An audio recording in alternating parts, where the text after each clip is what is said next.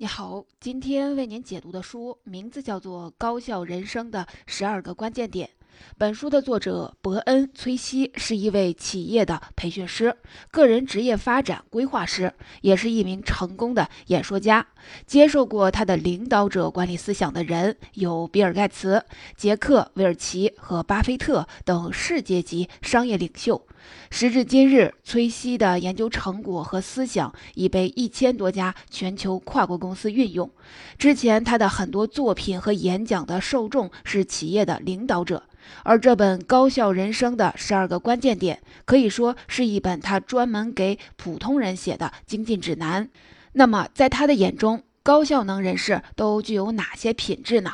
他认为是这几点：准时、优秀的时间管理、自律、全神贯注、履行承诺和深思熟虑。相信将这几个品质跟自己一对比，你就能发现你最欠缺的品质是什么了。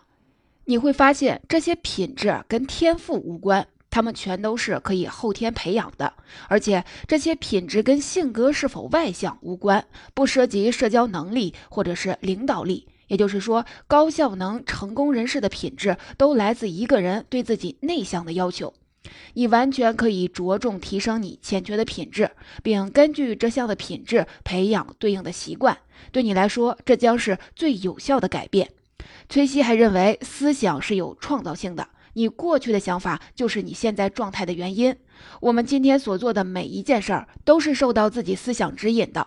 我们未来生活环境的好坏，取决于我们关注的事情。为什么有些人要比其他人更成功呢？因为成功人士的思维方式是与众不同的，他们对于什么事情重要的判断也是不同的。幸运的是，如果你现在就开始按照成功人士的思维方式去思考问题，那么你很快就能体会到成功的那种喜悦。所有的习惯都是可以学到的，也是可以学会的。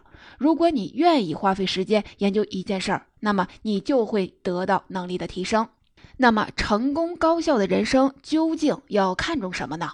在崔西看来，高效人生的关键点有十二个，我给您念一下。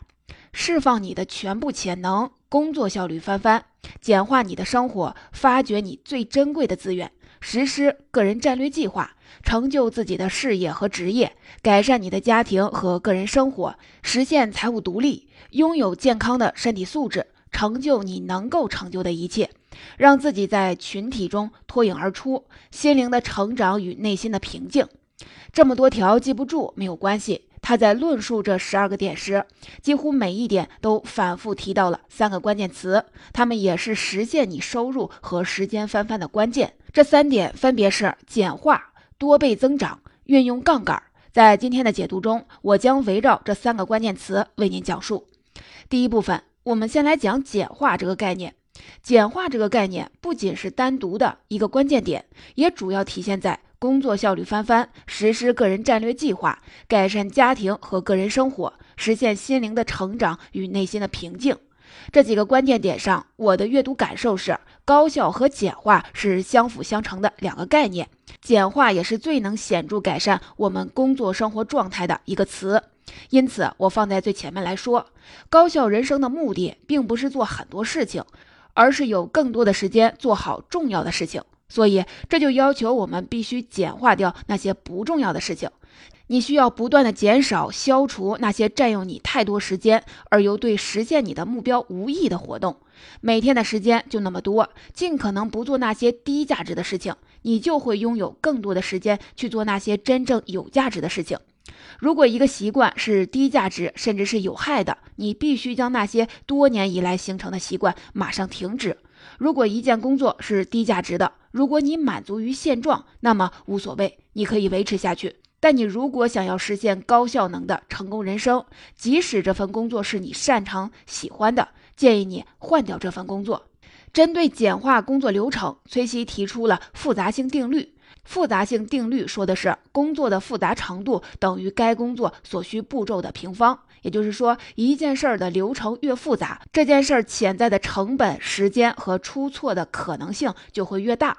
举个例子，你就明白了。如果你决定要打一个私人的电话，那么就只需要一个步骤。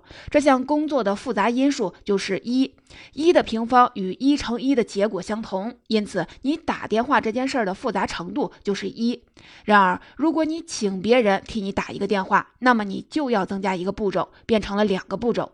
这项工作的复杂程度就是二的平方，也就是四。这就意味着你花费的时间、精力等成本和出错的可能将由一上升到四。如果你请别人让第三方帮你打电话，那么这件事儿的复杂程度是九，以此类推，分为十个步骤的工作的复杂程度就是十的平方，即一百。随着工作步骤的增加，该项工作的复杂程度会呈指数增加。明白了复杂性定律，我们可以把它反向运用到我们工作与生活中。也就是说，如果你把工作的步骤减少，那么工作的复杂程度会呈指数递减。这就是一个简化可以让工作效率翻倍和助你实施个人战略计划的好例子。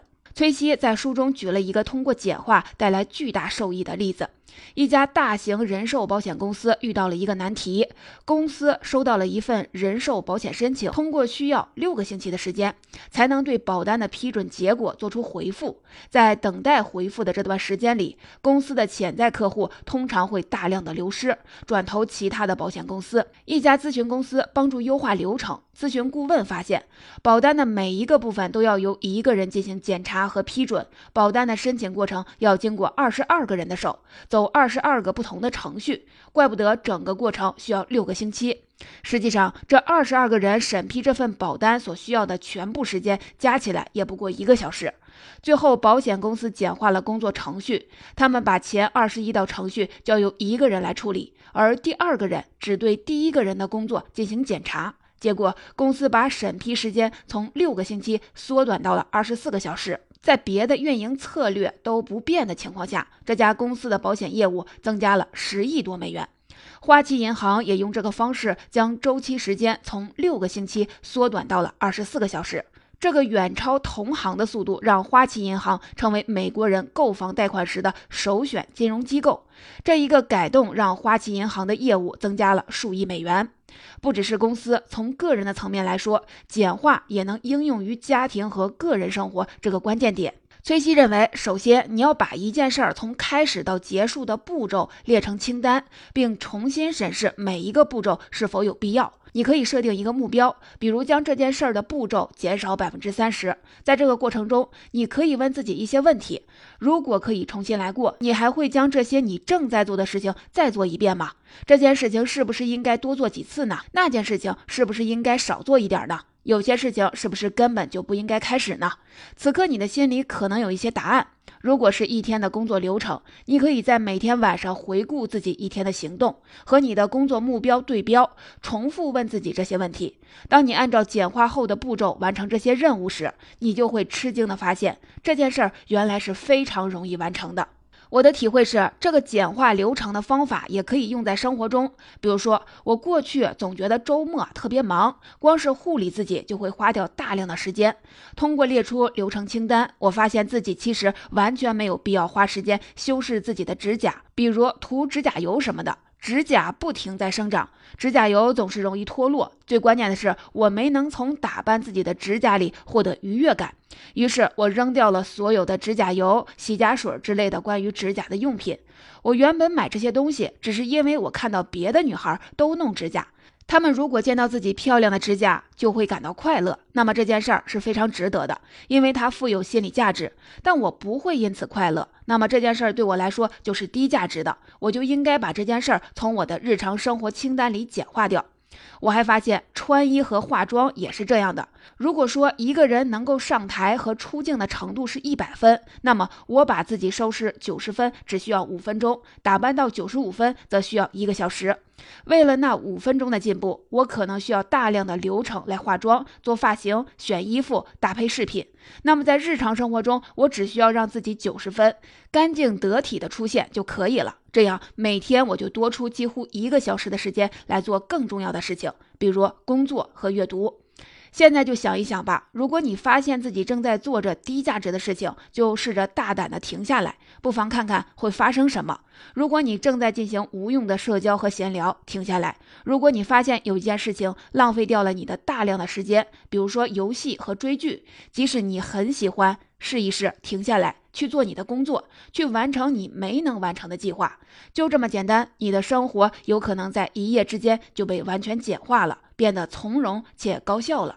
所以说，简化做好了，可以让我们的工作效率翻倍，更好的实施个人计划，也能改善家庭和个人生活，有助于实现心灵的成长与内心的平静。接下来，我们就将目光转移到职场上，看看如何提升自己的工作效率。接下来，我们来谈谈第二个关键词：多倍增长。多倍增长这个概念，主要能在这几个关键点上给你助力。比如释放你的全部潜能，成就自己的事业，实现财务独立。书中作者提到的多倍增长有两个方面，一个是作为团队的多倍增长。出色的管理者就是一个乘法符号，他可以把一个团队中不同类型的人协调起来，创造出提高业绩的工作氛围，让普通人取得超长的绩效，从而使团队取得成果数倍于个人独立工作所取得的结果。重点要说的是，是如何让自己能力多倍增长。崔西提供了一个工具——百分之一千法则。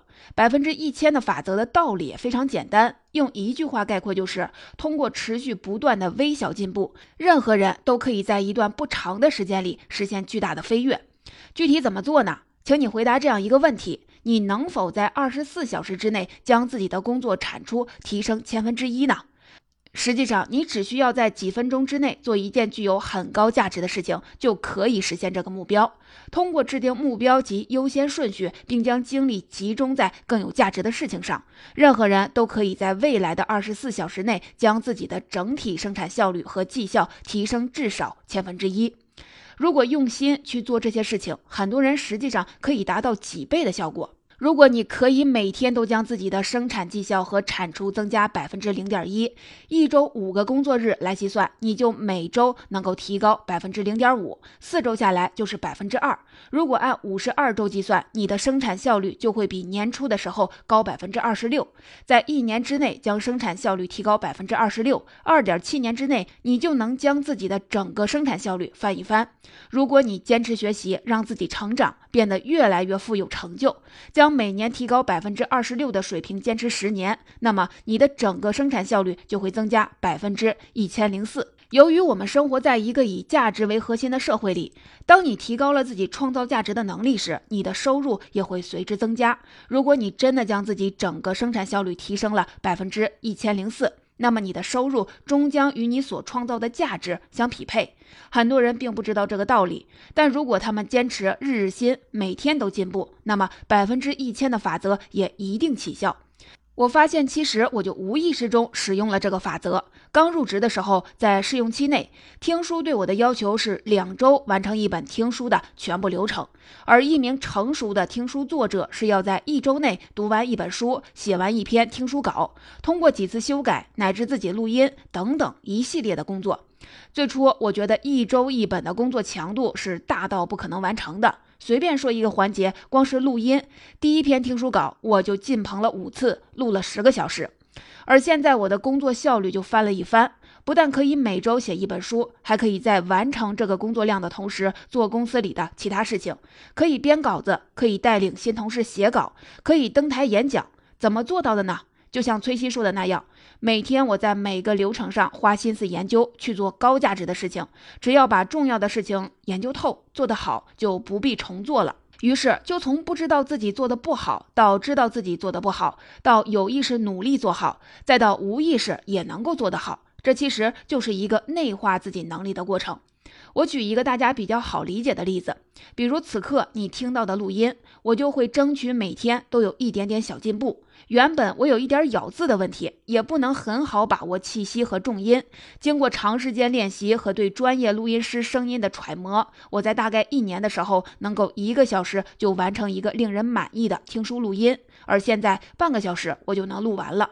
后台用户对我的声音的评价也变好了。录音只是工作的一部分，写稿这样需要下大功夫的细致工作，更是有无数可以提高的空间。我的例子说完了，我们讲回原书。崔西在书中提到，很多学生在四到六年后回来见他，告诉他，他们运用这种法则，只用了几年的时间，就让自己的收入翻了十倍。每当他们提起此事时，都会觉得很惊讶。其实道理也非常简单，正是因为他们通过每天细微、逐渐递增的进步，他们才会在如此短的时间内站在了自己所从事领域的最高峰。这个百分之一千的法则能给人带来巨大的回报。其实并不仅仅是因为这个人在专业领域里取得了进步，而是因为这个道理符合收益递增法则。你为了提高生产效率而付出的每一分努力。你习得的新技能会和你工作的别的维度发生复合效应，让你在手头的工作和其他的领域都取得进步。当你可以更好地控制你的时间的时候，你为顾客和客户服务的效率就会越高，你就会在事业中的其他方面更具有竞争力和效率，比如获得其他的展示机会。比如代表公司出席一些场合，而这些机会又会给你带来崭新的跃升空间。每一个提高都会带来其他方面的提高，但记住，一切好事情的发生都源于最初你每天愿意去坚持的那千分之一的进步。每天进步千分之一这个事儿啊，听上去有点抽象。到底怎么把进步变成一个每天的习惯呢？崔西给出了一些适用于大部分人的建议。第一，践行。百分之一千法则就是提高自己每个行为的价值，把你的时间集中在最有价值的工作上面，选择一件能够对你的人生产生积极影响的工作，并把它作为每天早上要思考的第一件事儿。你可以早起两个小时，然后花一个小时的时间阅读你从事的领域的资料，比如精读你专业的经典著作，或者是听写背诵一门外语，这就是你的黄金一小时，它将为你当天的生活定下一个高。效的基调。第二，提前制定每天的计划。每天出门之前，你可以花几分钟把当天的目标写在活页笔记本上。崔西提醒，这些目标要用现在进行时时态，就好像你正在做这件事儿。崔西是美国人，如果用中文的话，你可以写下“我和新客户谈业务”，而不是“我要认识一个新客户”。这样就会让你每天都对目标非常的敏感。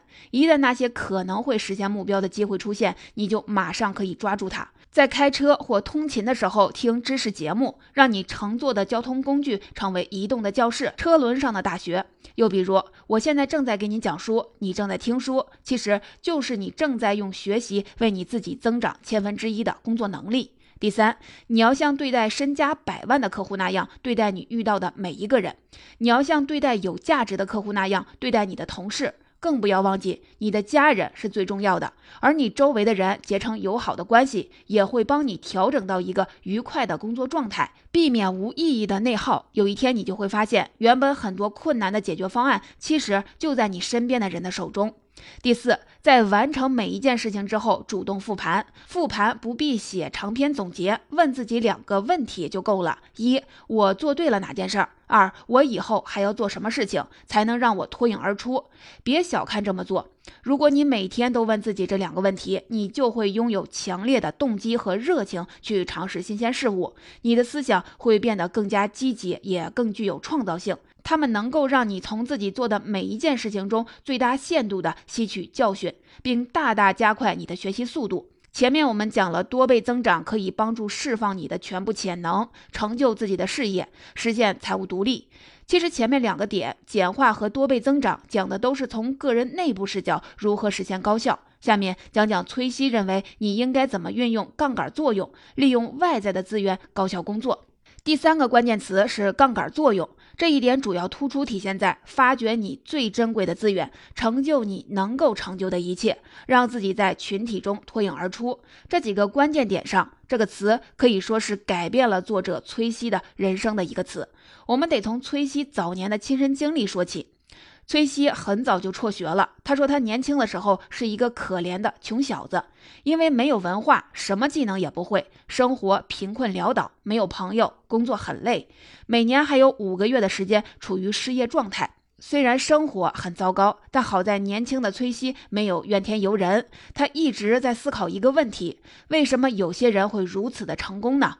崔西试图在各种书籍里寻找答案。他阅读了许多传记和哲学著作，终于他读到了亚里士多德的因果律。因果法则认为，每一个结果都对应着一个或多个具体的原因。它说明凡事都有因果。崔西想，那么迁移到个人生活上来，一个人在事业和生活上的成功和失败都不是偶然的，而是有原因的。有原因就有结果，这不是人尽皆知的道理吗？这有什么稀奇的呢？但在年轻崔西看来，这个看似简单的因果律点亮了他，让他一下子顿悟了那个冥思苦想的问题。就是为什么有些人会如此成功？崔西认为，因果定律其实是在以最简单的形式向我们表明：如果你想获得什么，你只需要往前追溯，看看有哪些人实现了这个目标，你去借鉴那些获得成功人的经验，去做和他们一样的事情。如果你做了和其他成功人士同样的事情，那么你也可以成功。你可以去做生命中任何想做的事情，就这么简单。不论你是高是矮，是老是少，是贫穷还是富有，是男是女，是否受过教育，这一切全部取决于你自己的行动。通过对一个成功前辈全面的学习，杠杆就能够发挥作用，成为成就你事业职业的最大推手，也能让你在同行业的人里脱颖而出。因为你的目标、你的榜样都是极其成功的人，你对自己的要求和你的精神状态就会截然不同。这其实就是崔西说的第一个杠杆：学习和模仿。要想实现高效人生，就一定要研究成功人士的经历，学习他们的成功，分析他们失败的原因，了解他们的想法。请你开动雷达，一遍一遍地扫描着成功人士的生活，请你研究他们的演讲、书籍、采访，挖掘他们的想法和洞察。成功人士为了实现某个特定的目标，通常会在金钱、情感、困难以及失望当中付出极大的代价。通过对成功人士的经历进行研究，你可以为自己节省大量的时间，并且省去很多的麻烦。本杰明·富兰克林曾经说过：“一个人可以购买或者借用智慧。如果购买智慧，那么他就要在个人时间和财富方面付出全部代价；如果借用智慧，那么他就可以把其他人从失败中吸取的教训变成自己的资本。